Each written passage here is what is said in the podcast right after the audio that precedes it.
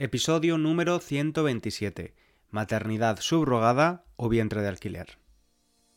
Hola estudiante, ¿cómo estás? ¿Cómo ha ido la semana? Te recuerdo que puedes usar la transcripción gratuita de todos los episodios y las flashcards de vocabulario disponibles en la página web www.spanishlanguagecoach.com. También te recuerdo que hoy, día 31 de marzo, es el último día para inscribirse a mi curso online para estudiantes de nivel intermedio, Español Ágil. En la página web también tienes toda la información. Y bueno, yo he estado en Valencia, te lo comenté en el anterior episodio.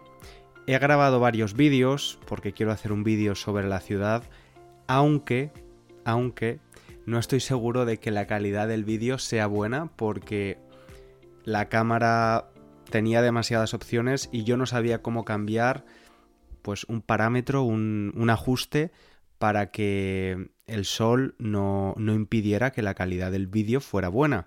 Así que tengo, que tengo que verlo y ver si puedo hacer algún tipo de edición, porque si no quizás eh, mi trabajo en Valencia grabando ha caído en balde. Cuando algo cae en balde significa que no sirve para nada, que no es útil.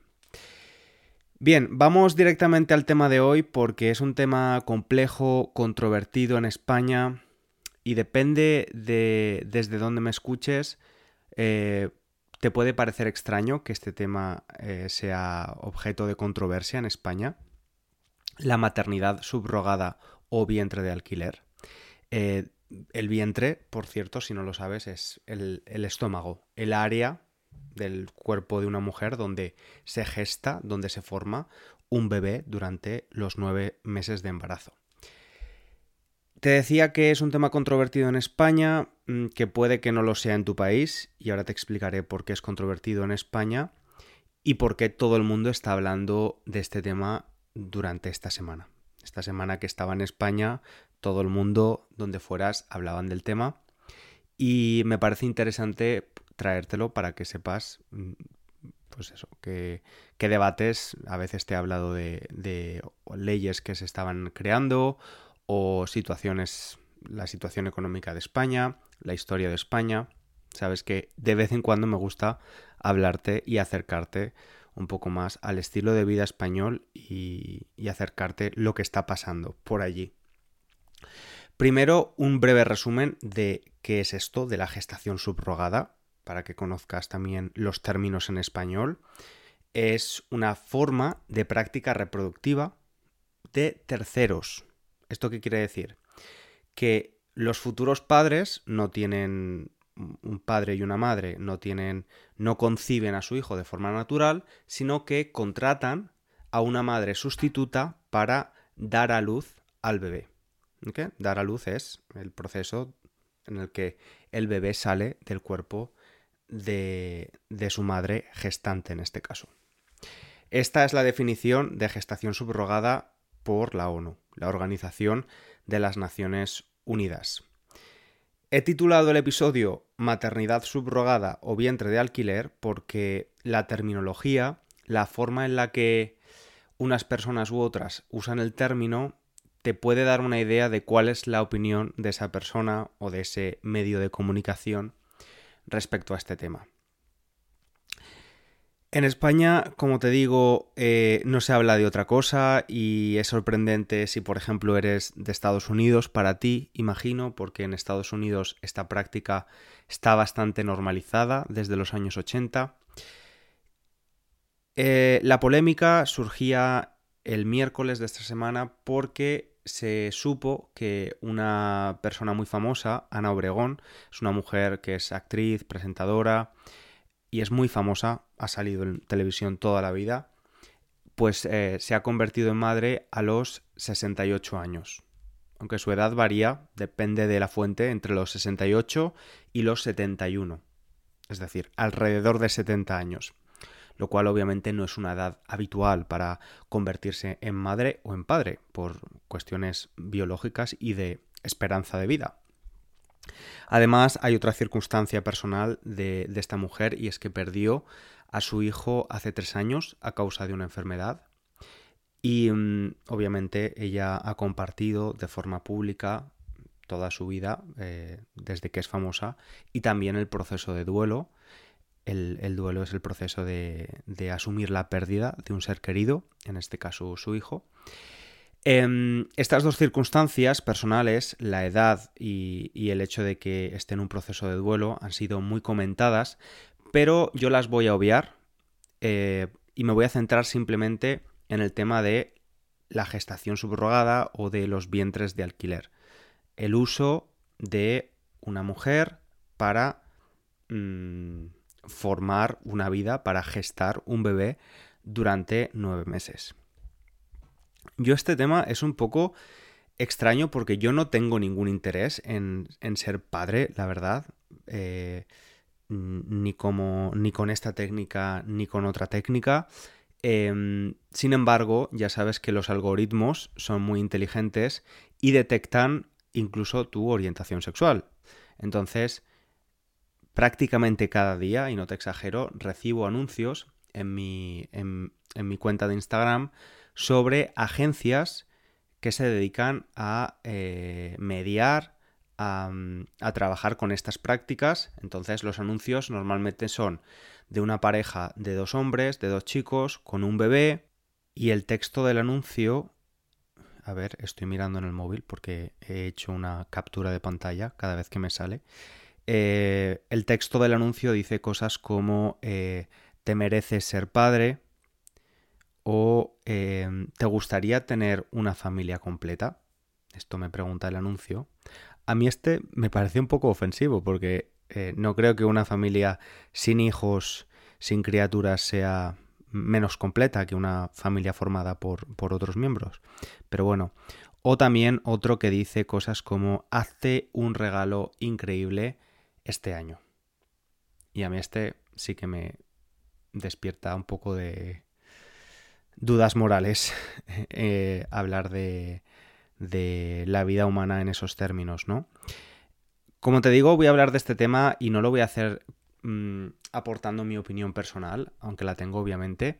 Primero porque, como digo, no tengo deseo de ser padre y entiendo que para muchas personas optando por esta técnica reproductiva mm, lo hacen desde el más intenso eh, deseo de, convertirse en padres y madres y por cumplir un instinto maternal que en ocasiones no lo pueden hacer por razones biológicas o problemas de salud, etcétera, etcétera. Y mm, tampoco soy mujer y jamás voy a gestar un bebé. Entonces no puedo empatizar con ninguna de estas partes. Así que me voy a centrar en exponer los argumentos que los partidarios de la mm, gestación subrogada y, los, y las personas que están en contra de ella exponen, argumentan, para eh, que puedas tener una idea un poco de, de, cuál es el problema ético, si lo hay, o eh, la controversia, que desde luego sí que la hay. Como te he dicho, el tema de la terminología, cómo llamar a esta técnica, es bastante interesante. Podemos escuchar cosas como vientres de alquiler, alquiler de vientres, maternidad subrogada, gestación por sustitución, gestación subrogada, gestación por subrogación. Hay varias formas de decirlo, ¿no? Es interesante porque eh, a finales del siglo XX las organizaciones favorables a favor de esta práctica lo empezaron a llamar vientres de alquiler. Pero luego el, movimiento feminista empezó a cuestionar esta práctica, por razones que veremos ahora, y decidieron cambiarlo. Y empezaron a utilizar el término maternidad subrogada. Pero de nuevo había un problema, porque se cuestionaba desde el mismo movimiento feminista y de las personas contrarias a, este, a esta técnica eh, el término maternidad. Y además subrogar significa sustituir, reemplazar, poner a alguien en lugar de otra persona en este caso la madre, ¿no? La maternidad. Entonces, eh, ahora muchas de las personas favorables a, de esta técnica y las agencias que se dedican a poner en contacto a futuros padres con madres gestantes utilizan el término gestación subrogada o por sustitución, ¿vale? Simplemente porque vas a poder verlo de muchas formas diferentes. Este asunto es interesante desde el punto de vista político porque pone de acuerdo a la izquierda de España y a la derecha, no toda la derecha, pero así sí a la derecha, eh, para empezar, más católica y también a la derecha radical. Te lo digo porque eh, los que se han manifestado totalmente en contra de esta técnica son el Partido Socialista Español y Unidas Podemos, que son los dos partidos de izquierda que gobiernan España en coalición, y Vox, que es un partido de mm, extrema derecha.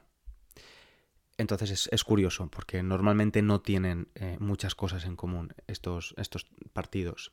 Luego está el Partido Popular, que también es un partido de derechas eh, tradicional, que no ve la opción de implantar la maternidad subrogada en España con el modelo estadounidense, por ejemplo, donde hay dinero de por medio, pero sí que eh, están un poco más abiertos a plantear la discusión y hablar de eh, poder legislarlo o ver una opción, porque ahora lo que está pasando es que a pesar de que en España sea ilegal este, esta técnica, es completamente ilegal, en España hay niños, alrededor de mil niños al año, que nacen bajo esta técnica. ¿Y cómo lo hacen? Pues los padres y madres que quieren convertirse en padres y madres, estas personas, deciden eh, ir a otros países donde sí es legal. A Estados Unidos, a Ucrania también, eh, donde es incluso más barato, a India, en España es ilegal, como digo, eh, de hecho se considera violencia reproductiva. Y de nuevo, imagino que dependiendo desde el país en el que me escuches, te sorprenderá bastante esto si para ti es una técnica muy normalizada. He estado leyendo estadísticas sobre la aceptación de esta técnica en Estados Unidos y parece ser bastante normalizada. Pero en España se considera violencia reproductiva y voy a leer un trozo, un pedazo de la sentencia de una sentencia reciente del Tribunal Supremo, Supremo en España. Voy a citar textualmente y dice: La mujer gestante y el niño son tratados como meros objetos, no como personas de la dignidad propia de su condición de seres humanos y de los derechos fundamentales inherentes a esa dignidad. Y también habla del contrato de subrogación, porque obviamente hay que firmar un contrato para asegurarse de que las condiciones se cumplen. Del contrato dice que implica un daño al interés del menor y una explotación de la mujer. Y estos son inaceptables. Como ves, es una realidad que en España es ilegal, pero también es una realidad que existen niños que nacen bajo esta técnica Mm, los padres lo hacen fuera de España y después los traen a España y legalizan la situación en España. Entonces, eh, primero vamos a hablar exactamente de qué, eh, en qué consiste la técnica de maternidad subrogada o vientre de alquiler, que es un proceso en el que una mujer llamada gestante o vientre de alquiler lleva un embarazo para otra persona o pareja como hemos dicho. A esta persona o pareja se les llama eh, padres intencionales o comitentes. Y a mí esta palabra me ha, llamado mucho la atención porque un comitente en derecho mercantil, es decir, en el derecho que estudia las relaciones comerciales, es la persona que tiene que pagar una cantidad de dinero a otra, a cambio de algo. Em, bueno, pues los padres intencionales o comitentes son los que buscan a través de una agencia normalmente a una madre gestante y normalmente esa madre gestante eh, no tiene relación genética con el bebé. Normalmente hay dos mujeres eh, que son necesarias en este proceso, una que aporta el óvulo y otra que hace de madre gestante. Entonces, la madre que lleva el bebé durante nueve meses realmente no es la madre genética del bebé, no, no, hay relación genética. Después del nacimiento, el niño o la niña se entrega a los padres intencionales. Y ahora vamos a ver algunos de los argumentos que esgrimen, que aportan las personas que están a favor de esta técnica. Y una de ellas es que eh, es una ayuda a personas que no pueden tener hijos, por la razón que sea.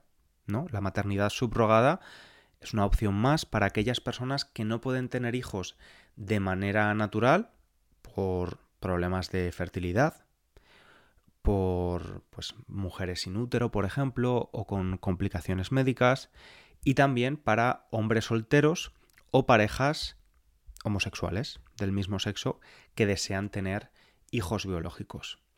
El segundo argumento a favor es el de la libertad de elección.